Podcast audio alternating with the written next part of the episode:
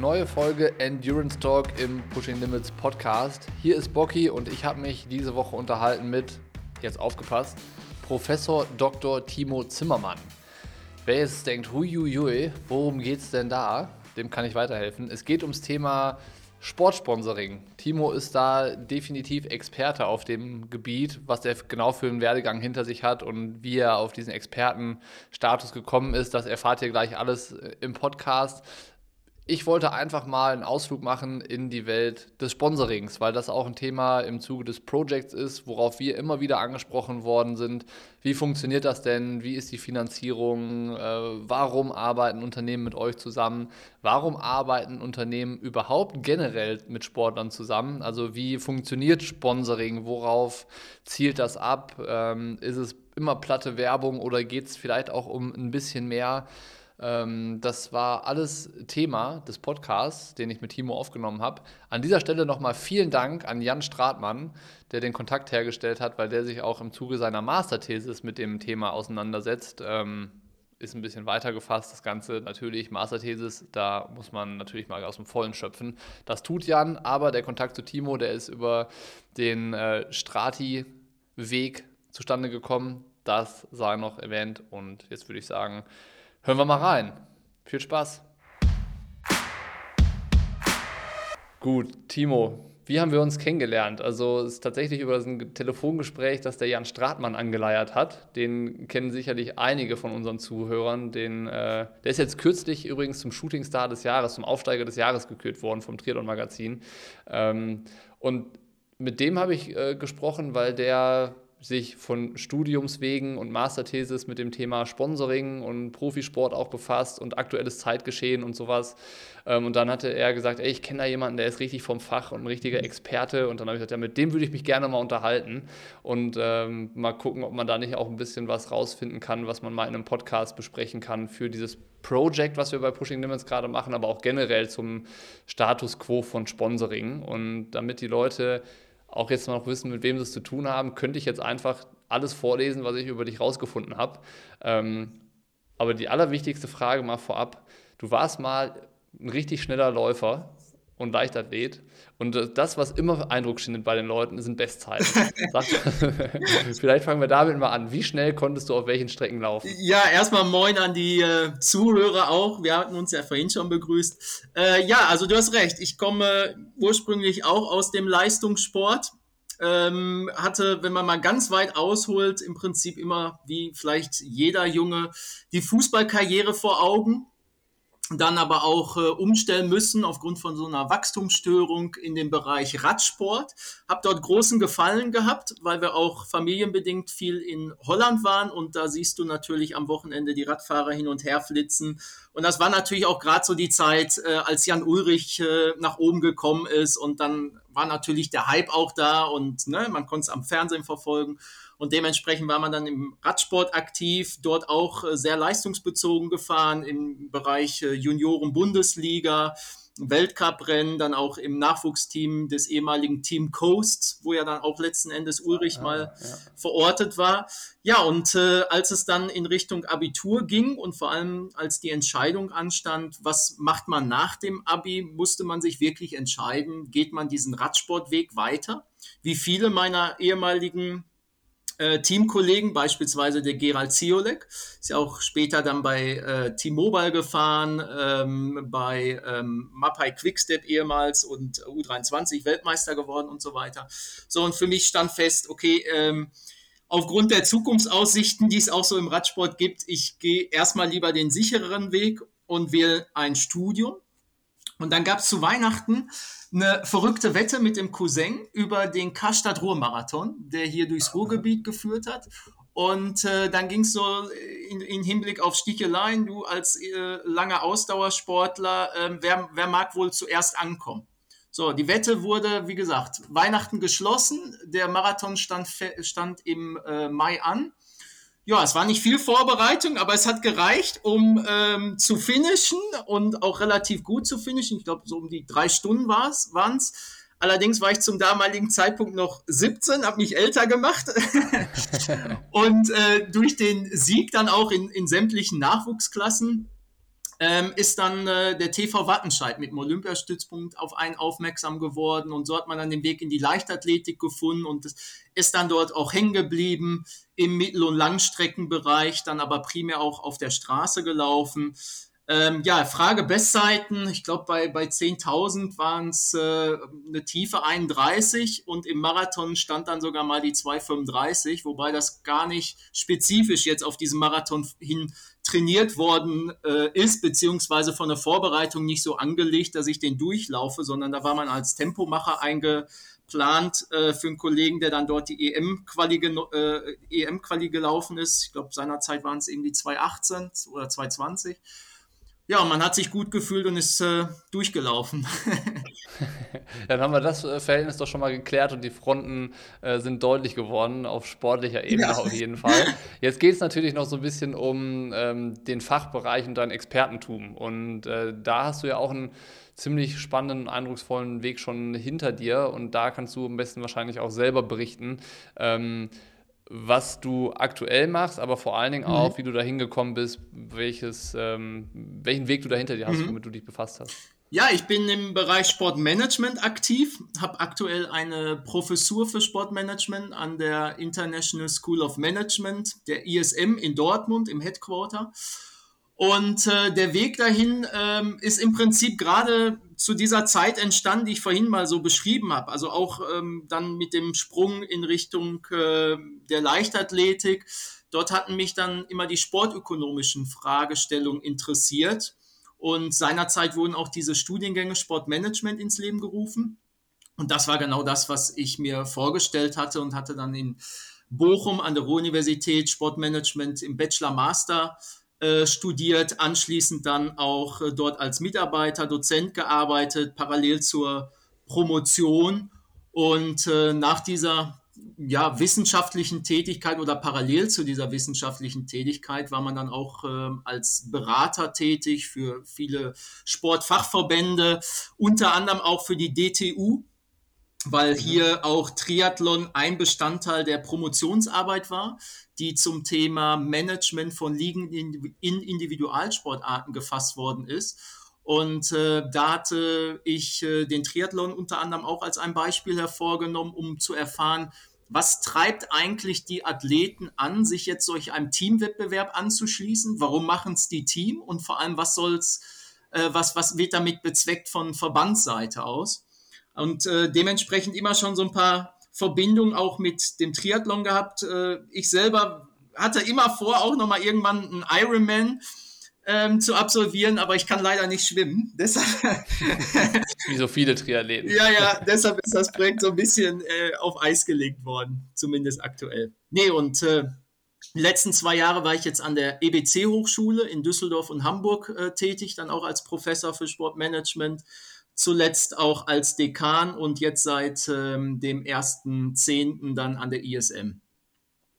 Das heißt, du bist im Sportmanagement zu Hause und wir wollen über Sponsoring sprechen. Also das ist ja so ein Thema, ähm, wo, glaube ich, jetzt vor allen Dingen im letzten Jahr, den letzten anderthalb Jahren nochmal unfassbar viel Bewegung drin gewesen ist und sich auch viel verschoben hat aufgrund auch von Corona, weil da einfach dann manche Bühnen ausgeblieben sind, auf denen sich Sportler sonst zeigen können und da einfach andere äh, Skills gefragt wurden als nur die Performance im, im Wettkampf. Ähm, und das war halt irgendwie auch anders vor noch einigen Jahren und sowas. Und äh, für den Anfang, um da den Einstieg in das Thema zu schaffen, äh, kannst du eine Definition von Sponsoring machen? Also, mhm. was ist eigentlich Sport? Sponsoring. Mhm. Was gehört dazu? Was muss ich darunter verstehen? Ja, also beim Sponsoring stellt klassischerweise ein Unternehmen der geförderten Person, der Organisation, es kann ja auch ein Team sein, eine Institution, Geld, Sachmittel oder Dienstleistungen zur Verfügung. Das Ganze geschieht hier auf einer vertraglichen Basis mit der Intention, dass für dieses Unternehmen am Ende des Tages eine wirtschaftlich relevante oder zumindest ideelle Gegenleistung dann auch geleistet wird. Und äh, Kerncharakteristikum ist hier wirklich diese vertragliche Basis, wo es dann auch diesen Leistungsaustausch gibt. Und interessant auch ähm, bei diesen Leistungen des Sponsors, Ähm, klar, im absoluten Profibereich, da steht natürlich dann immer ähm, das Geld, die, die, der monetäre Austausch äh, im Vordergrund, speziell wenn wir jetzt mal in die, in die äh, wirklich ganz großen Sportarten schauen, König Fußball und so weiter, wenn wir da die, die neuen Sponsors, Sponsorendeals äh, verkündet bekommen.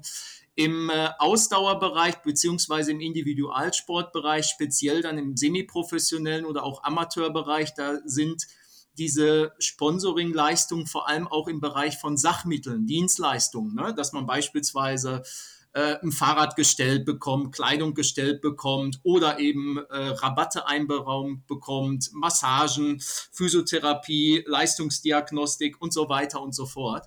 Also es kann viele Facetten haben. Es kommt da wirklich immer drauf an, natürlich über welches Leistungslevel reden wir, Amateur, Semiprofessioneller oder Profisport. Und am Ende des Tages natürlich auch, welche Art von Sponsor steht dahinter.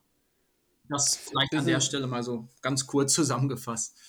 Ja, wenn, wenn wir jetzt irgendwie auf die, auf die Profi-Ebene mhm. blicken, dann habe ich jetzt als ersten und einfachen äh, Gedanken natürlich, okay, da druckt irgendein Unternehmen das Logo auf den Wettkampfanzug und die Trainingsbekleidung und das ist dann erstmal Sponsoring. So, das ist äh, sehr offensichtlich und äh, dann, dann läuft man halt Werbung so ein bisschen wie so eine Litfaßsäule. Mhm. Ähm, Gleichzeitig denke ich mir dann auch, ja, das ist ja nicht mehr zeitgemäß. Ich meine, nur weil ich ein Logo durch die Weltgeschichte trage und das dann vielleicht dadurch mehr Visibilität und Reichweite bekommt in der Zielgruppe, heißt das ja noch lange nicht, dass Sinn und Zweck für das Unternehmen erfüllt ist. Du hast ja auch davon irgendwie von wirtschaftlichen oder ideellen Mehrwerten gesprochen. Mhm. Ähm, kann man sagen, ab wann Sponsoring so erfolgreich ist? Also vor allen Dingen jetzt noch aus Unternehmenssicht. Also, so, was sind die Beweggründe, dass ein Unternehmen Geld in die Hand nimmt, um einen Athleten, also Individualsponsoring-mäßig zu unterstützen? So, was ist die Hoffnung dahinter? Was sind die Gründe? Mhm. Und gibt es Möglichkeiten, nachher messbar zu machen, ob das auch alles so eintritt? Also, wann ist Sponsoring erfolgreich? Mhm. Ja, die, äh, die Antwort auf diese Frage ist natürlich sehr individuell. Das kommt aufs, aufs wirklich aufs äh, jeweilige Unternehmen an. Wenn man sich im, im Sport-Sponsoring jetzt mal generell ähm, den Markt anschaut und äh, dort auch mal die Studien liest, was, äh, welche Ziele vor allem die Sponsoren verfolgen, dann sind das allen voran Imageziele und Bekanntheitsziele. Also die werden immer zu mindestens 80 Prozent äh, genannt. In zweiter Instanz kommen dann äh, Ziele in Richtung Kundengewinnung und Bindung, sowohl im Hinblick auf die Endkonsumenten, also B2C, als auch im Hinblick auf Geschäftspartnerschaften, also B2B. Und in dritter Instanz haben wir dann hier nochmal äh, mittellangfristige Absatz-, Umsatzziele, Kontaktpflege zu Medienvertretern, gesellschaftliche Verantwortung und so weiter und so fort. Interessant ist dabei allerdings, dass wir auch so einen klassischen Ablauf immer haben, wie jetzt diese Ziele ineinander greifen. Und zwar können wir ja zunächst einmal psychologische Ziele und ökonomische Ziele ausmachen. Ne? Klassischerweise, wenn wir jetzt auch über einen ähm, neuen Sponsorendeal reden, dann hätten wir kurzfristig erstmal eine Bekanntheitssteigerung und vielleicht eine Imageaktualisierung. Das wären so die, die psychologischen Ziele, die dann auch am Anfang anstehen. Wenn wir dann das Ganze mittelfristig betrachten, dann kommen wir in Richtung äh, der Imageverbesserung und hier können wir dann auch schon erste oder müssten im Idealfall auch erste Verbesserungen beim Absatz sehen, beim Umsatz, beim Marktanteil. Langfristig sind wir dann bei den psychologischen Zielen im Bereich der Imageprofilierung. Und äh, ökonomisch würden wir dann hier klassische Wettbewerbsvorteile oder auch eine Marktführerschaft äh, beobachten können. So, hierzu gibt es natürlich auch verschiedene Kontrollmaßnahmen. Ähm, ich meine, die ganzen Kontrollmaßnahmen ist nochmal so ein eigenes Thema, aber um es mal kurz zu fassen, ähm, die Kontrolle beginnt im Prinzip schon vor der Auswahl des entsprechenden Gesponserten, weil man sich natürlich auch im Vorhinein Gedanken darüber machen sollte, inwieweit passt diese Person oder dieses Team, dieser Verein zu mir, also inwieweit ist da ein Fit, äh, inwieweit ist es hiermit möglich, meine Zielgruppen anzusprechen, ähm, was für Prognosen, welche Szenarien sind hier möglich. Man muss ja offen im Individualsport ansprechen, dass hier deutlich mehr Risiken damit auch verbunden sind, Verletzungsausfall irgendwelche anderen äh, äh Skandale, Krisen, die kann es ja geben. Aber gehen wir jetzt mal den Fall weiter. Wir haben ähm, diesen Sponsoring-Vertrag ähm, abgeschlossen. Dann würden sich hier eine Parallelkontrolle, eine Wirkungskontrolle oder auch eine Ex-Post-Kontrolle anschließen. Also parallel heißt, man würde wirklich konstant äh, tracken. Beispielsweise, das hattest du ja auch gerade angesprochen im Zusammenhang mit Corona, sind jetzt natürlich die ganzen Vermarktungsmaßnahmen über digitale Medien on Vogue. Ne? Und da haben wir natürlich Likes, Followerzahlen. Das wären so die, die klassischen Parallelkontrollen, um zu sehen, inwieweit trägt etwas Früchte. Dann könnte man natürlich auch jetzt, äh, das hatten wir erst letzte Woche, Black Friday bis, bis Cyber Monday, sehen, inwieweit hat jetzt eigentlich unser neuestes, äh, unser neuestes Sponsorship mit Athlet XY dazu geführt, dass wir hier mehr absetzen konnten. Das wären so diese kurzfristigen und auch Parallelkontrollen. Beim Bereich Wirkungskontrollen, dann wird es schon ein bisschen komplizierter, wo sich auch viele Unternehmen Partner hinzunehmen, sprich Agenturen oder auch Universitäten, die dann beispielsweise Medienreichweiten kontrollieren, auch im Bereich ähm, der digitalen, aber vor allem dann ja auch im Bereich der, ähm, der Live-Bildübertragung im TV, im, im Pay-TV oder auf Streaming-Portalen. Dann in Richtung Bekanntheitsziele, da kann man natürlich dann auch klassische Befragungen durchführen. Image-Zielüberprüfung, also sowas Selbstbild, Fremdbild, Besucherstudien, das sind so die, die klassischen Wirkungskontrollen und am Ende, ähm, wenn wir dann auch diesen langfristigen Horizont haben, natürlich diese Ex-Post-Kontrollen in dem Sinne, dass man schaut, okay, inwieweit gibt es jetzt hier Veränderungen und inwieweit können wir da auch entsprechende Schlüsse zu unserem Sponsorship ähm, herstellen, wobei man da natürlich auch immer berücksichtigen muss, dass hier viele Faktoren noch hinein äh, kommen können, die dann solche Kennzahlen, solche Ziele, Maßnahmen am Ende des Tages ähm, verbessern, verschlechtern können. Deshalb Sponsoring wird ja auch immer im Verbund mit anderen Marketingmaßnahmen eingesetzt. Und da fällt es dann am Ende des Tages doch häufiger schwer, ähm, dann wirklich die eine Maßnahme beziehungsweise den Wirkungsgrad dieser einen Maßnahme so klar herauszustellen. Also es ist am Ende dann wirklich so ein, so ein Maßnahmenbündel, was dazu beitragen soll. Aber wir haben natürlich auch hier, ähm, ja, speziell durch die digitalen Medien viel feinere Möglichkeiten, um hier ähm, ja, Messungen durchzuführen, auch im Prinzip neue Messverfahren, auch im Bereich TikTok beispielsweise, Konsumgewohnheiten der, der Leute. Ähm, und wenn wir jetzt über Triathlon sprechen und die, die Athleten, die absoluten Profiathleten, dann kann man sie ja schon ähm, als ja, Influencer irgendwo bezeichnen, die ja dann auch häufig ihre soziale Verantwortung annehmen wollen und für etwas einstehen wollen. Ich habe jetzt da spontan diese Challenge von Jan Frodeno in Corona-Zeiten vor Augen, wo er dann im Prinzip ähm, in seiner, ich glaube in Spanien war es ja, in seinem ähm, Wohnsitz dann den Ironman absolviert hat da hätte man jetzt natürlich super messen können, äh, inwieweit sind jetzt da auch Besucher drauf angesprochen, äh, gesprungen, beziehungsweise Zuschauer, Follower. Ähm, und inwieweit war dann auch ein Logo zu sehen und wann war es zu sehen? Also auch in Richtung Blickregistrierung könnte man da einiges machen. Das wurde tatsächlich analysiert, also dieser Tree at mhm. Home. Ähm, das wurde erhoben. Ich, wenn ich jetzt nicht ganz falsch liege, dann äh, lag der Werbewert von der Aktion ähm, bei plus minus 12 Millionen Euro. Ja. Äh, das war auch über so eine ähm, Erhebung von oder so eine, so eine Marktanalyse von einer ähm, Agentur, die du ja auch eingangs schon beschrieben hast, mhm. dass äh, sowas dann, dann rangezogen wird, um sowas zu bewerten und rauszufiltern. Mhm. Äh, super spannend. Also äh, gerade auch Beispiel Jan Frodeno, die machen da relativ viel auch in dieser äh, Auswertung, Nachbereitung, welche Aktion hat welchen Wert gehabt, um, um da, glaube ich, auch so ein bisschen äh, was in der Hand zu haben, mhm. womit man auch wieder natürlich auf Sponsoren und äh, potenzielle Sponsoren zugehen kann und sagen kann, hier, wenn wir was machen, dann habt ihr davon da das und das potenziell. Und äh, das ist natürlich, ähm, Jan Frodeno steht ja auch da nicht nur sportlich von der Leistung her über allem im Triathlon, ähm, sondern auch was das angeht. Das Professionalisierungslevel im Bereich Sponsoring ist da unfassbar hoch bei denen, ja. ähm, beim Team Frodeno.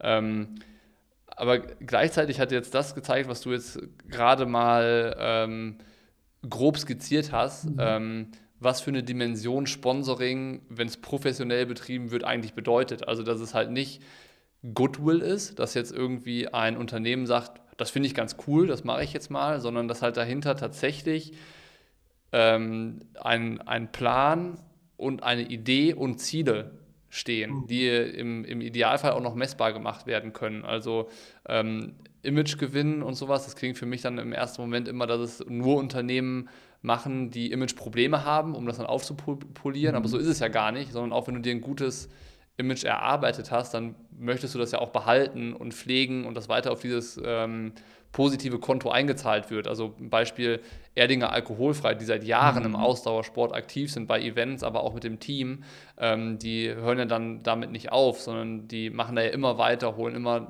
neue Nachwuchsathleten dazu und äh, sind da immer noch aktiv. Und ähm, die Frage, die ich mir dann stelle, mhm. ist, was ist denn dann, wenn das, wenn das die Seite der Sponsoren ist, mhm. wie sollte die Seite der Athleten sein? Also wie sollte ich denken? Sollte ich sagen, ich muss sportlich super erfolgreich sein und äh, abliefern und aufs Podium, dann finde ich schon Sponsoren?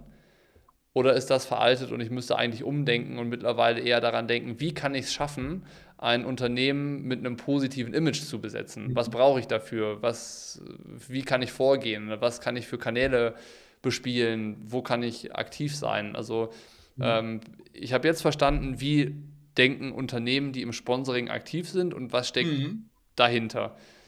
Wie ist die andere Seite? Wie ist die Seite der Athleten? Ja, zunächst einmal bewegen sich die Athleten im Prinzip in einer sehr, sehr komfortablen Situation, denn sie sind in einer Branche unterwegs, die von, für Sponsoren interessant ist. Also insgesamt äh, 98 Prozent der aktuell sponsernden Inter äh, äh, Unternehmen geben an, dass sie äh, Interesse an einem Sponsoring im Sport haben und dass dieses Interesse ähm, zu neu, äh, ja auch knapp 98 Prozent sogar fortführen wollen, sogar zu, zu knappen Viertel erhöhen wollen. Insofern haben sie jetzt nicht so das Problem, dass, äh, also aus Athletensicht gedacht, die Nachfrage irgendwo fehlt. So, wichtig für die Athleten ist in dem Zusammenhang, ich meine, klar, der, der Sport funktioniert natürlich nach dieser Logik Sieg-Niederlage. So, und dementsprechend kann man sich auch nicht davon freimachen, dass die erfolgreichen Athleten am Ende des Tages auch äh, wahrscheinlich die größeren Werbedeals eintüten können. Jetzt kann man natürlich auch mal so eine Anna Kurnikova als Beispiel nehmen, ne, die vielleicht nie so erfolgreich war, trotzdem immer super ähm, äh, Sponsorendeals abgeschlossen hat, aber die hatte dann natürlich andere Unique Value Proposition, sage ich einfach mal, mit denen sie punkten konnte. Aber wenn wir uns jetzt mal so den, den klassischen Athleten vornehmen, dann sollte der natürlich auch irgendwo eine Stahl, äh, ähm, Stahlkraft haben für so einen gesponserten, äh, für, für den Sponsor, also irgendwas emotionalisierendes. Und äh, da kommt es jetzt natürlich auch auf, vor allem auf die Nachwuchsathleten an, dass sie ihre Möglichkeiten und vielleicht auch ihre Vorteile, dadurch, dass sie ja mit den sozialen Medien aufgewachsen sind, also auch diese Digitalisierungskompetenzen schon mitbringen, dass sie das auch in die Waagschale werfen und am Ende des Tages dann auch so die, die klassischen, ähm, diese klassischen Bedürfnisse, die man im Sport äh, befriedigt sehen will, wie Spaß, Genuss, Unterhaltung, Selbstverwirklichung bedienen. In zweiter Instanz dann natürlich auch hier ähm, ja, für eine gewisse Authentizität, Glaubwürdigkeit stehen, denn das Thema Nachhaltigkeit ist aktuell zum Beispiel ein Thema, was bei vielen Sponsoren ganz, ganz oben auf der Liste steht. Und da macht es sich aus äh, Athletensicht natürlich gut, wenn man sich schon äh, solch einem Thema mal gewidmet hat. Also meine kurz zusammengefasste Empfehlung für Athleten wäre es da wirklich, sich ähm, einerseits über die eigenen Stärken, über das eigene Profil Gedanken zu machen auch im Zusammenhang, möchte ich so gesehen werden? Ist das so das Bild, das ich von mir habe, das nach außen gehen will, äh, soll? Und dann natürlich auch mal so ein bisschen über den Tellerrand hinausschauen. Was sind so die, die Trends, die im Moment die Gesellschaft bewegen? Und äh, wo finde ich mich da wieder und wo, welchen Trend möchte ich an der Stelle dann vielleicht auch besetzen, um hier nochmal so ein so ein, so ein Wettbewerbsvorteil vielleicht auch herauszubilden, so eine Nische zu bilden. Wenn wir jetzt mal annehmen, ich habe das geschafft. Also ich bin äh, ein Sportler, der hat für sich herausgefunden, ähm, was sind meine Werte, wofür möchte ich stehen, wie möchte ich gesehen werden und sowas. Der hat das eigentlich ganz gut vorbereitet, das Feld, mhm. so was du jetzt gerade gesagt hast.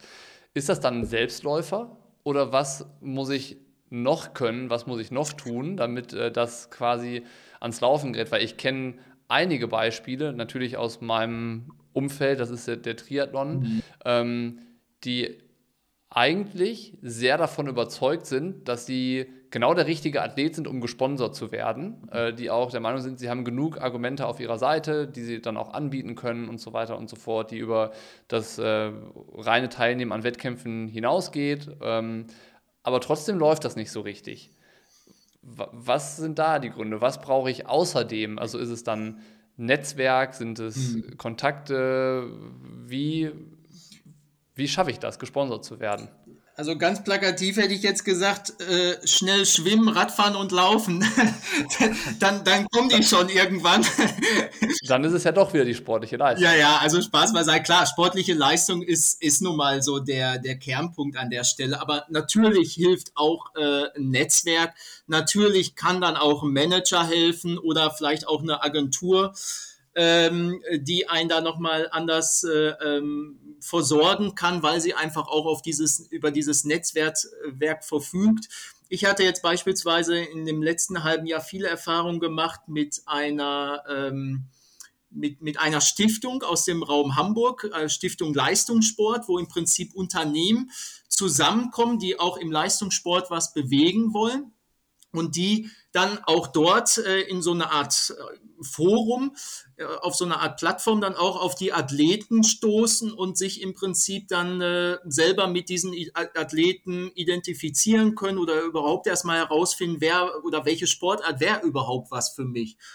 Und ich kann mir gut vorstellen, ähm, dass Triathlon bei vielen Unternehmen noch nicht so richtig auf dem Radar ist, weil wenn man sich so die, die klassischen Zuschauersportarten anschaut, da taucht Triathlon im Regelfall ja nicht auf, sondern Triathlon ist ja eine aktiven Sportart. Deshalb müsste man, wenn man dieser Logik jetzt folgt, natürlich dann auch eher Unternehmen kontaktieren, die in irgendeiner Form ähm, was mit Triathlon zu tun haben, ob sie jetzt Ausrüster von, von irgendwelchen äh, Sportartikeln sind oder auch ähm, Unternehmen, die genau auf diese auf diese Attribute aufspringen. Ich hatte mich zum Beispiel sehr gewundert, dass äh, Amazon jetzt als äh, großer Sponsor bei dem Ironman in Hawaii eingestiegen ist, weil Amazon bis sich bisher relativ zurückgehalten hat. Und äh, das war auch ein ganz komischer Deal. Ja. Der, der, der, ging ganz kurzfristig. Der, der wurde kurzfristig vorgestellt und war eigentlich nach dieser Austragung von dem Rennen, wo sie dann sponsern war, auch wieder vorbei. Ah, okay. Aber, aber das ist dann interessant, weil Ironman das häufig hat.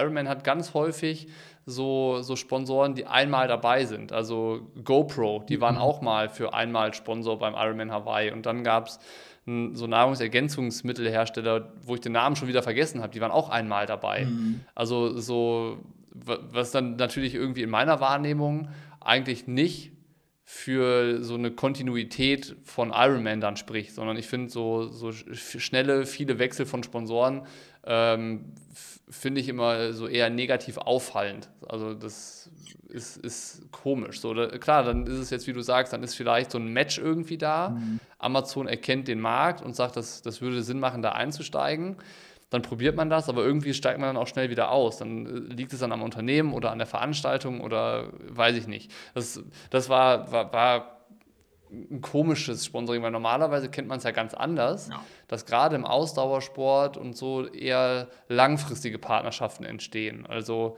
ähm, was gibt es denn noch für Beispiele, wo das eher nicht der Fall war? Mercedes-Benz, ja. die sind auch mal eingestiegen im Triathlon. Die haben dann so über drei bis fünf Jahre unheimlich viel Gas gegeben, waren auch Partner bei Ironman, haben die besten Athleten, die es gab, unter Vertrag genommen und waren dann von einem auf ein anderes Jahr wieder raus aus dem Sport, mhm. waren wieder weg von der Bildfläche.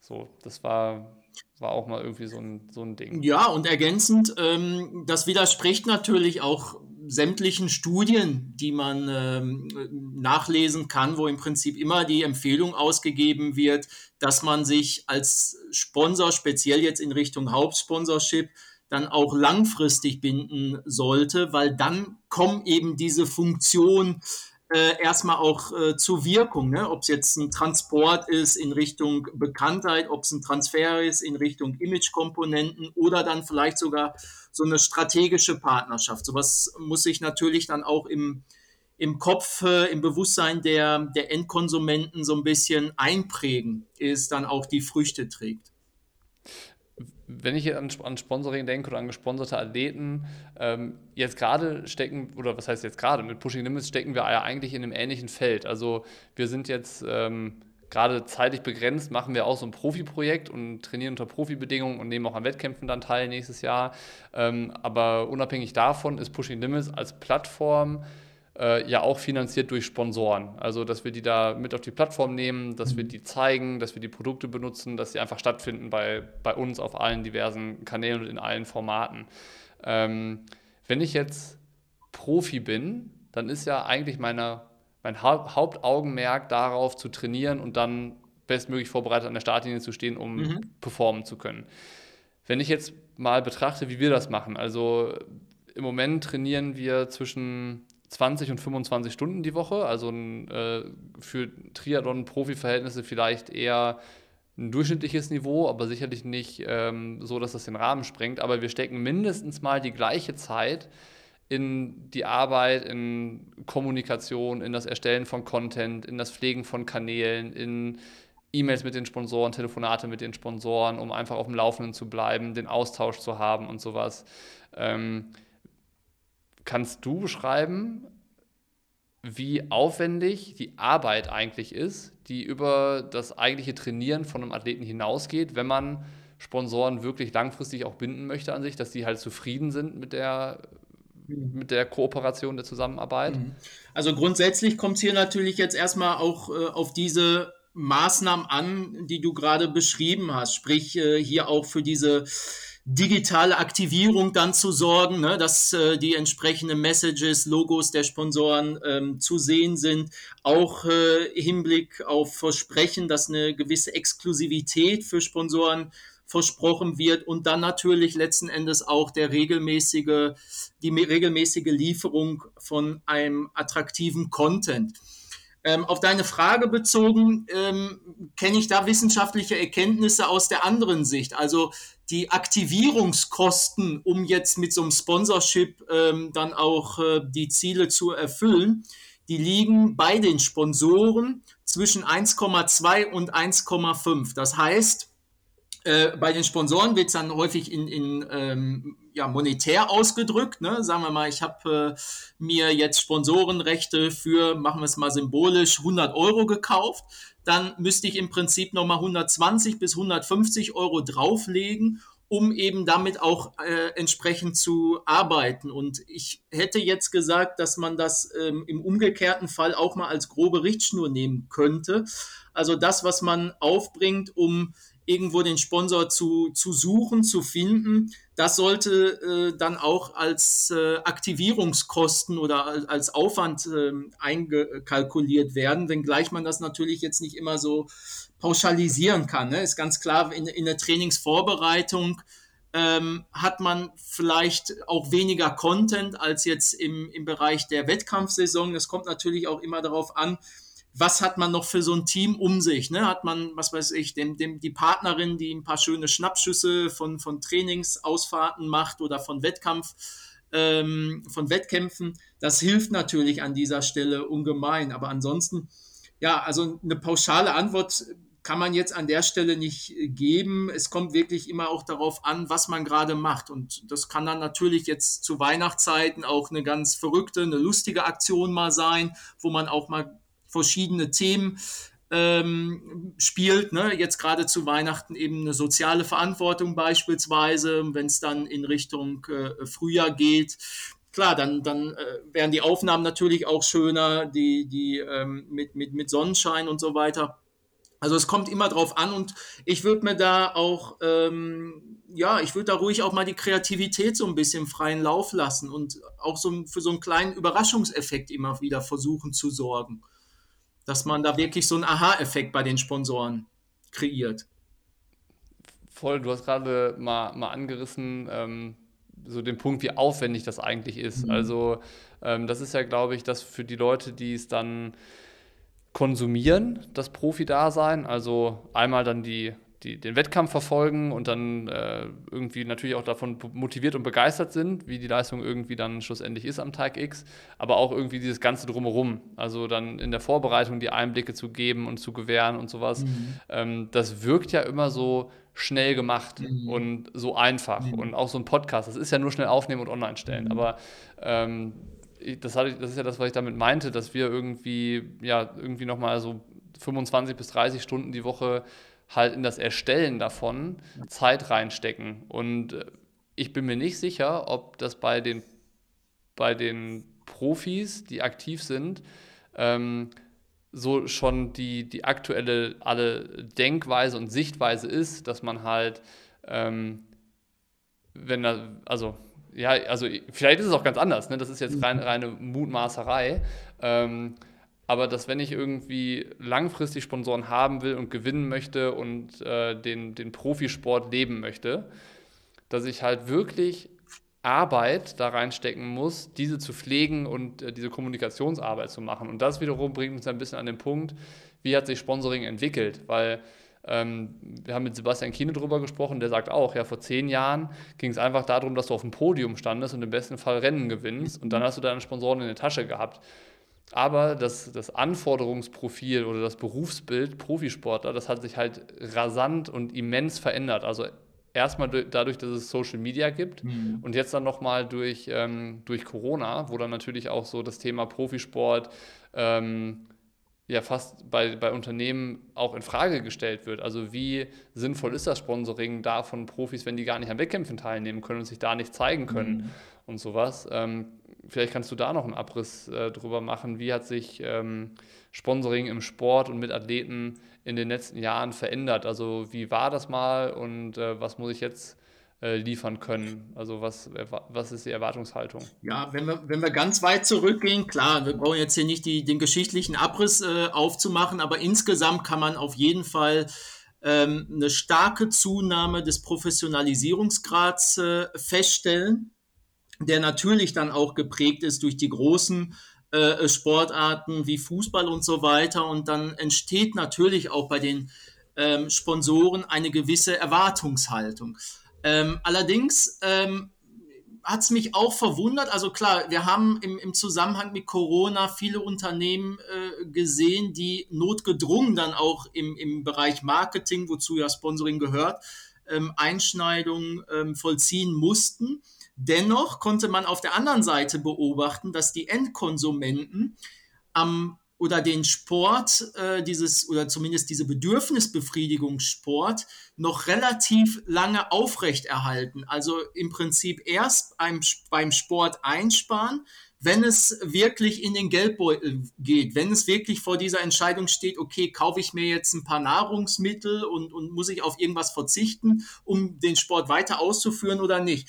Und dementsprechend ist da der Sport noch relativ gut und auch das Sportsponsoring relativ gut durch diese Krisenzeit ähm, hindurchgekommen. Ähm, wenngleich wir hier natürlich auch alle gelernt haben, dass äh, mittlerweile die Anwendung im Bereich soziale Medien, äh, im Bereich von Online-Events, diese, diese ganzen ähm, ja, Journey-Touchpoints im, im digitalen Bereich äh, jetzt hier nochmal so ein so eine absolute Beschleunigung gesehen haben. Und das wäre natürlich dann auch der Ansatzpunkt für die ganzen Athleten, hier diese, diese Klaviatur zu spielen. Ähm, ja, ich, ich, das, das wäre jetzt erstmal so bis hierhin. Also ja. Klar, wenn man jetzt vielleicht noch mal zwei, drei Sätze zur Zukunft, äh, wenn man sich mal da anschaut, ähm, sicherlich wird so ein, so ein König Fußball jetzt nicht an Bedeutung groß verlieren, auch wenn wir aktuell da mal ein paar Skandale beim DFB oder sonst wo sehen. Ähm, der, die, die Fußball wird groß bleiben, aber was wir schon durch Corona beobachten können, ist, dass vor allem so die Sportarten in zweiter Instanz, sei es jetzt äh, Basketball, Handball, Eishockey, also so die, die klassischen Hallenteamsportarten, tendenziell an Bedeutung verloren haben und speziell Individualsportarten wie der Laufsport, Triathlon an Bedeutung gewonnen haben, weil es eben auch hier ähm, möglich ist, diese Sportarten unabhängig jetzt von irgendwelchen Restriktionen, die auch gestern wieder beschlossen worden sind, durchzuführen und äh, dieser Sportart dann auch nachzugehen. Und das ist natürlich dann auch diese gewisse Konstanz, diese Regelmäßigkeit, auch in, in gewisser Weise diese Sicherheit, die dann plötzlich solche Individualsportarten den ähm, Sponsoren bieten und dadurch natürlich absolute Wettbewerbsvorteile auch aktuell generieren können. Das, das ist spannend. Das äh, hätte ich tatsächlich auch so nicht eingeschätzt oder nicht vermutet, aber ist ja gut zu hören, dass es, äh, dass es so ist. Äh, du hattest vorhin noch was gesagt, ähm, da haben sich bestimmt bei so manch einem die Nackenhaare aufgestellt. Äh, ich sehe das aber wie du, dass Profis und Influencer irgendwie, ähm, ja, nach, also das, oder dass Profis auch Influencer sind. Also ich glaube, ähm, nicht jeder Profi sieht das so und würde das bestätigen. Und auch nicht jeder äh, Amateursportler findet das gut, dass das so ist, sondern mhm. der Profisportler muss Leistung bringen und der muss gut sein und der soll nicht anfangen, irgendwelche Rabattcodes zu verteilen. So, ähm, Influencer haben ja irgendwie auch einen schweren Stand. Mhm. Also das ist ja so, je, je härter eine Fanszene ist, desto äh, schwieriger ist der Stand eines Influencers da, glaube ich, und die Glaubwürdigkeit und sowas. Ähm, aber wie hast du das gemeint? Irgendwie Profis sind auch Influencer.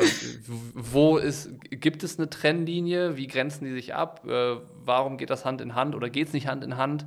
Äh, dazu vielleicht noch was. Ja, ich hatte da den Begriff Influencer jetzt nicht im absolut engsten Sinne äh, angewandt und dann auch den, den äh, Vergleich zu den äh, wirklichen Influencern aus Bereich Mode oder sonst was äh, gesehen, sondern eher in dem Zusammenhang, dass die Profisportler natürlich durch ihre Erfolge, durch ihr Standing ähm, eine gewisse Anhängerschaft haben. So, und wenn sie da natürlich jetzt für verschiedene Themen einstehen oder über etwas berichten, dann findet das erstmal sein Publikum. Und äh, klar, am Ende des Tages entscheidet dann natürlich der, der Follower, der Zuschauer, ist das gut, ist das schlecht, ne? mag ich den noch, mag ich ihn nicht. Aber zumindest hat er erstmal so eine, so eine gewisse, so, ja, so ein gewisses Publikum ähm, vor sich, was er natürlich dann auch bedienen kann. Und wenn wir da mal in dem Bereich Individualsportadler, äh, Individualsportadler uns ähm, umsehen, dann sehen wir hier natürlich vor allem Roger Federer beispielsweise ganz oben angesehen. Und bei Roger Federer, ich glaube, da sind wir uns alle einig, da würden wir jetzt nicht den Begriff Influencer unbedingt verwenden, weil er jetzt ja. nicht der ist, der ne, sein Essen fotografiert und was weiß ich, alles aus seinem Privatleben äh, äh, im, im Minutentakt preisgibt. Aber er hat es eben geschafft, hier auch wirklich als eigenständige Marke wahrgenommen zu werden und die Leute, beispielsweise auch auf äh, den sozialen, in den sozialen Medien, die folgen ihm, obwohl er eben relativ wenig Content preisgibt, zumindest jetzt diesen privaten Content. Ne? Wenn man sich mal die, die, an, äh, die, die Accounts ansieht, dann ist da relativ viel Werbung bei und trotzdem verzeiht man es ihm. Also deshalb, es, es, war jetzt nicht in dem Sinne gemeint, dass, dass man da wirklich alles aus seinem Privatleben preisgeben muss, aber auf der anderen Seite hat uns ja auch jetzt Corona und vor allem, wenn man mal äh, in Richtung Netflix, Amazon und so weiter die ganzen äh, Mediatheken durchstöbert, dann sieht man ja immer mehr von solchen sogenannten Home Stories. Ne? Jetzt kürzlich ja bei Amazon von Bayern München auch so eine Serie ähm, aufgenommen worden mit Insights und so weiter. Und äh, man kann schon feststellen, dass durch diese Serien dann auch ein Verein deutlich sympathischer wahrgenommen wird und vor allem auch für ein Publikum aus dem Ausland interessanter ist. Wir konnten beispielsweise bei äh, über Leeds United ähnliches feststellen, die äh, ja auch so eine Serie aufgelegt haben und plötzlich ähm, gibt es in Deutschland relativ viele Leeds United-Fans, obwohl der Verein sportlich gesehen ja jetzt nicht die große Nummer darstellt, aktuell zumindest. Ja. Und in der Hinsicht äh, kann ich mir dann schon vorstellen, dass auch so Home Stories, weil jetzt auch aus eigener Erfahrung, es macht ja schon dann als, oder es ist für so Amateursportler natürlich schon interessant, wie trainiert jetzt eigentlich ein Jan Frodeno, äh, Sebastian Kienle und so weiter und so fort. Ne? Wie, wie intensiv gestalten die die Trainingssession, was geschieht im Bereich der Regeneration, was ist mit Ernährung und dementsprechend äh, besteht dann natürlich auch von Seiten der Zuschauer, der Follower so ein Bedürfnis und, und auch die Nachfrage nach diesem, dieser Art von Content. Und ja, dann haben wir wieder diesen Fit. Ist ja spannend, weil eigentlich sind es äh, so in meiner Wahrnehmung jetzt zwei Dinge. Es geht einmal darum, eine möglichst große Anhängerschaft mhm. oder so Audience, äh, Follower, Fans, wie auch immer, zu gewinnen. Und das geht im besten Fall vor allen Dingen über so dieses persönliche äh, Auftreten und Einblicke gewähren in den Alltag und äh, Leute nah ranlassen, also dass man da wie so eine Bindung aufbauen kann. Mhm. Das andere ist das, was du gesagt hast, ähm, irgendwie zu einer Marke zu werden. Ja. So, also ein, ein wie, wie, ein Roger Federer dann beispielsweise oder auch ein Jan Frodeno ist ja eher ein Markenzeichen. Das ist ja so ein, fast keine ähm, reine Person mehr, sondern das ist ja irgendwie, es hat viel mehr Strahlkraft und äh, gleichzeitig ist es wahrscheinlich ja der schwerste Weg zu sagen, ich schaffe was, was irgendwie größer ist als ich selbst. Mhm. Das, das ist ja, glaube ich, eine Marke dann am Ende. Ne? Also irgendwie so ein, wie ein Aushängeschild, auch was, wo Leute mhm. dran vielleicht partizipieren wollen, teilhaben wollen davon, sich auch damit identifizieren ähm, und dann vielleicht auch sich dann am Ende ein Produkt kaufen von dieser Marke, wo sie wissen, da steht auch ein Sportler noch dahinter. Ähm, aber das ist dann schon richtig Next Level, oder? Ja, ja definitiv. Aber klar, man, man kann es jetzt auch, ähm, wenn man jetzt so gerade an der, an der Schwelle zum, zum Profitum sich bewegt, ähm, Gedanken machen, was passt zu mir und wie möchte ich mich selber präsentieren. Am Ende des Tages entscheidet ja auch jeder Sportler selber, wie viel Privatsphäre möchte ich preisgeben. Ne? Und das stimmt natürlich, ja. Da muss man natürlich auch äh, ja, der Typ für sein und, und das Ganze auch authentisch vertreten. Ist es, muss das denn sein, dass es irgendwie diese, dieses Privatleben ist, in das ich Einblicke gebe? Ich kann es ja auch anders abgrenzen. Ich kann auch sagen, du, ich bin irgendwie ähm, relativ gut auf dem Bereich Training und ich gebe halt über ähm, Einblicke hinaus in das, was ich so trainiere, ein, also ich erkläre den Leuten noch was. Also ich ähm, ja. gehe vielleicht eher in so eine Coaching-Richtung und schaffe es dadurch halt an mehr Reichweite zu kommen. Also zu, einfach zu überlegen, was sind tatsächlich meine Stärken, was sind meine Interessengebieten, was sind vielleicht auch meine Hobbys und ähm, die dann zu zeigen. So, weil auf Interesse stößt es doch auf jeden Fall. Die Frage ist ja nur, äh, wie groß ist es auf Anhieb und wie viel Zeit gebe ich dem Ganzen, um sich zu entwickeln.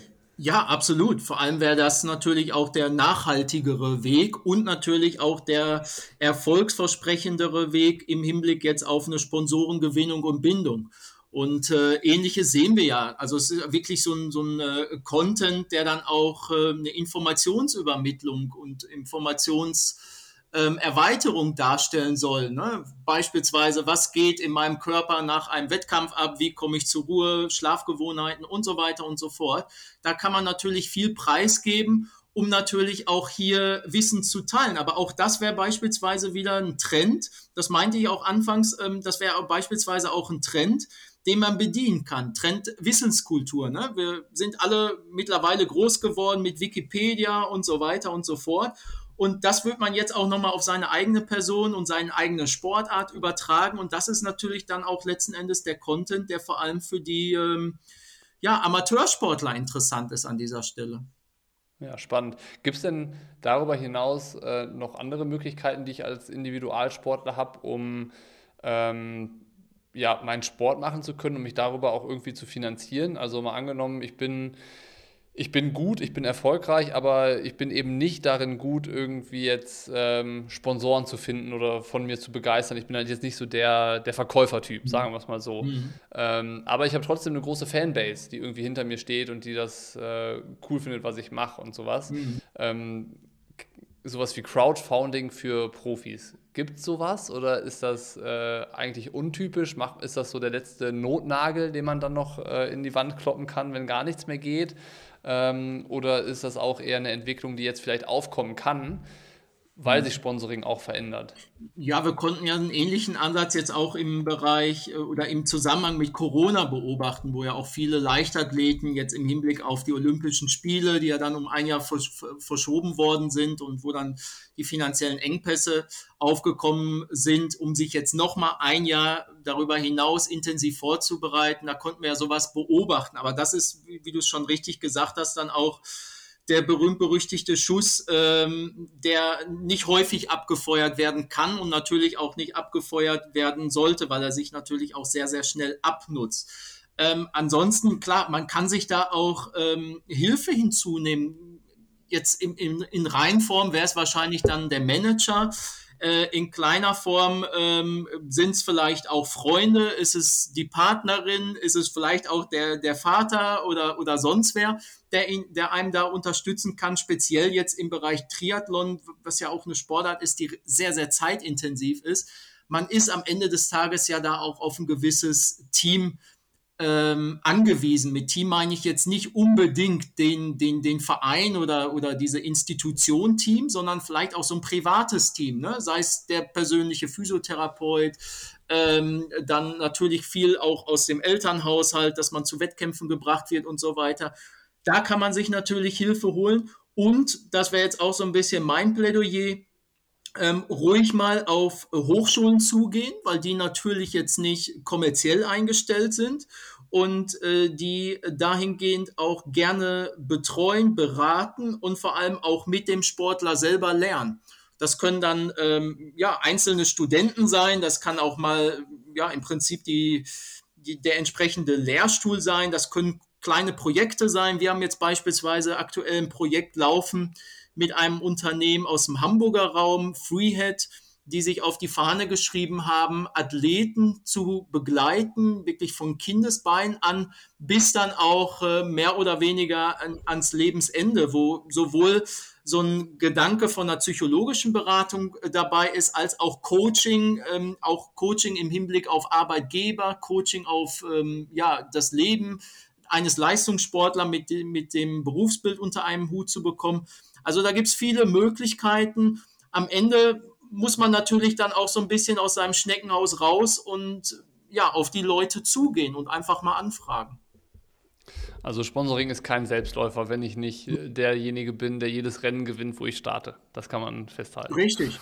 Ja, am Ende des Tages, wir haben auch viele Teams, ähm, die einem da auch diese Arbeit abnehmen in gewisser Weise. Klar, da wird man dann am Ende des Tages nicht die Gehälter oder sonst was bekommen, wie, äh, wie jetzt äh, verglichen mit der Situation, wenn man es alleine macht, aber zumindest für so einen Start äh, und diesen Start, den gehen ja viele, ne? dass die über diese Kurzdistanz dann auch äh, irgendwann in den äh, Langdistanzbereich wechseln. Von daher sind sie da ja schon auch am Anfang so ein bisschen behütet äh, groß geworden und kennen die die entsprechenden Netzwerke und auch äh, Verfahrensweisen.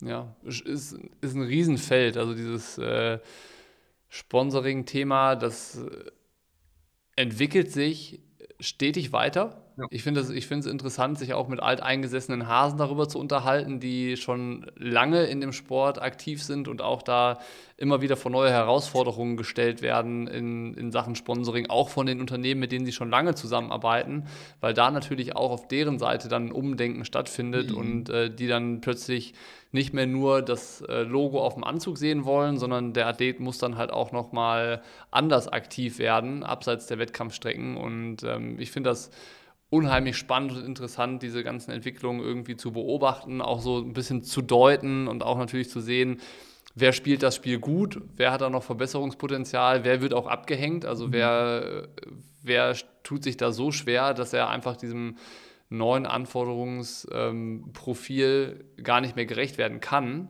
Ähm, das ja, ist, ist spannend. Äh, ist teilweise schade, aber ich finde es eigentlich irgendwie sehr, sehr gut, ähm, dass sich das immer wieder neu erfindet, weil so bleibt es natürlich auch äh, interessant. Nicht nur für die, die Athleten, äh, sondern vor allen Dingen auch für die Leute, die den Sport verfolgen und selber machen. Und äh, am Ende kann man, glaube ich, festhalten, dass Sponsoring ein sehr kontrovers diskutiertes Thema ist. Und ich glaube, je ähm, älter die Leute sind, die sich zu dem Thema irgendwie äußern oder damit beschäftigen, mhm. ähm, desto klassischer ist die Sichtweise und je jünger die Leute werden, desto klarer ist das Verständnis davon, dass halt mehr passieren muss, als nur an Wettkämpfen teilzunehmen und irgendwie sportlich erfolgreich zu sein. Ich glaube, das wäre so die, ja. die Zusammenfassung, ja, die ich jetzt machen würde. Also es wäre ja dann auch so eine, so eine strategische Funktion am Ende des Tages, ne? dass man mehr oder weniger eine Partnerschaft, äh, eine überdauernde Partnerschaft eingeht. Also du meinst überdauernd, die über die aktive sportliche Karriere hinausgeht? Könnte also, beispielsweise auch eine Möglichkeit sein. Könnte beispielsweise auch eine Möglichkeit sein, die ich sogar vielen Sponsoren, also wirklich vielen Unternehmen mal ans Herz legen wollen würde. Denn speziell im Bereich des, des Individualsports und äh, dann natürlich par excellence im Triathleten, im Triathlon haben wir viele Athleten, die sehr diszipliniert sind, sein müssen, die sehr zielorientiert sind, die natürlich auch ähm, ein unheimlich gutes Zeitmanagement mit sich bringen. Und das sind natürlich schon mal Kerntugenden, die jedem Unternehmen, würde ich einfach mal behaupten, gut zu Gesichte stehen. Das stimmt natürlich. Also das ist ja auch schon irgendwie an die Karriere nach der Karriere äh, gedacht. Ja. So, und das ähm, einerseits natürlich gut von dir zu hören, dass das irgendwie was ist, an das Unternehmen denken sollten.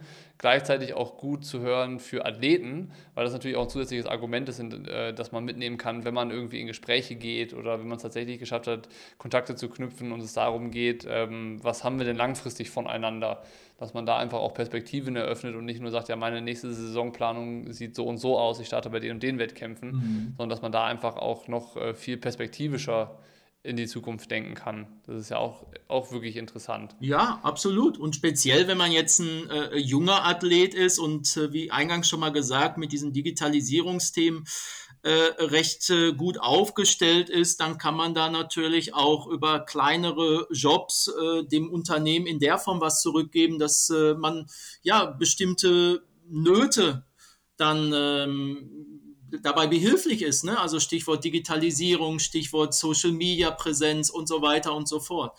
Also da kann man natürlich auch über andere Wege als jetzt nur äh, Sponsorenpräsenz und Erwähnung und so weiter ähm, ja was zurückgeben, also eine Gegenleistung erbringen. Oder sei es irgendwie in Richtung betriebliches Gesundheitsmanagement. Ich meine, als Athlet hat man extrem viel Wissen über Bewegung, über Athletiktraining, über gesunde Ernährung und sowas. Das sind dann ja auch Themen, die sich runtergebrochen auch ja. äh, für den Alltag von dem Brutto-Normalo-Arbeitnehmer anwenden lassen. Und wenn man da dann, weiß ich nicht, Vorträge entwickelt oder Angebote machen kann, die dann vielleicht fürs Unternehmen so einen Wert haben, das ist dann natürlich eher intern und das ist jetzt dann nicht so was, was in der Öffentlichkeit stattfinden muss, äh, kann aber trotzdem auch ein ein guter Gegenwert sein für ein Unternehmen, da, da halt irgendwie einzusteigen bei einem Athleten. Ne? Ja, absolut. Und dann sind wir, da sind wir wieder bei den Trends, ne? Also Megatrend Gesundheit, Megatrend dann auch vielleicht äh, Silver Society, dass man bewusst äh, ein paar Sportprogramme auch für die älteren Herrschaften und, und Damen äh, kreiert, mit denen sie einfach länger leistungsfähig, gesünder und am Ende auch zufriedener das Arbeits- und, und äh, sonstige Leben bestreiten können. Ja, jetzt sind wir hier schon richtig in der äh, Ideenfindung für das, was man nicht alles machen kann. Ist ganz spannend. Also äh, ist cool, es ist extrem interessant, das auch von ähm, einem Experten mal zu hören, weil für mich ist Sponsoring auch so ein Ding, was immer viel mit ähm, ja, Spekulieren zu tun hat, wo man dann immer denkt, äh, ja, so richtige Beweggründe sind mir jetzt nicht bekannt, aber ähm, Sponsoring, das gibt es immer, das gab es immer und das wird es immer geben und irgendwie funktioniert das schon und irgendwie findet man auch den nächsten äh, Sponsor, das nächste Unternehmen, mit dem man zusammenarbeiten kann. Aber jetzt hast du ja mal das Ganze ähm, so eingeordnet, dass es halt eine Seite des Profi-Seins ist, mit Sponsoren zusammenarbeiten. Das heißt, nicht irgendwie die Hand aufzuhalten und sich dafür bezahlen zu lassen, mhm. einfach nur zu trainieren und an Wettkämpfen teilzunehmen, sondern dass viel, viel mehr dazu gehört und ähm, dass es auch von ähm, Sponsorenseite mit einer viel weitreichenderen Konsequenz äh, betrieben wird, anstatt einfach nur einen Athleten zu bezahlen. Ähm, und das halt da mehr dazu gehört, fand ich äußerst spannend, da mal irgendwie entführt zu werden in die, ganzen, in die ganze Dimension Sportsponsoring. Und ähm, würde auch tatsächlich dazu aufrufen, ähm, Fragen einzusammeln, also aus der Hörerschaft, aus der Community, alles, was irgendwie im Zusammenhang mit der Episode jetzt steht, die wir gerade aufgenommen haben, aber auch so generell mit Thema Sportsponsoring. Ähm, dass wir da einfach nochmal einsammeln und vielleicht, Timo, wenn du auch äh, Zeit und Lust hast, wir einfach in ein paar Wochen, Monaten nochmal eine zweite Episode machen, wo wir uns dann vielleicht mit ein paar konkreten Fragen oder ähm, vielleicht sogar Fallbeispielen beschäftigen und die nochmal aus der äh, Perspektive, mhm. die du mitbringst, mit dem ganzen Expertentum beleuchten. Fände ich super cool und ähm, ja, einfach erstmal ein großes Danke an dich, dass du dir die Stunde freigeschaufelt hast und Zeit genommen hast, uns da mal ein bisschen Licht ins Dunkel zu bringen auf dem Sponsorenthema. Ja, sehr, sehr gerne. Also gerne auch äh, im Hinblick jetzt auf eine Nachbereitung und gerne natürlich auch für, für weitere Themen, weitere Aspekte. Und äh, ja, dann wünsche ich allen äh, definitiv eine gute Wintervorbereitung oder Vorbereitung durch den Winter auf den Sommer. Danke dir.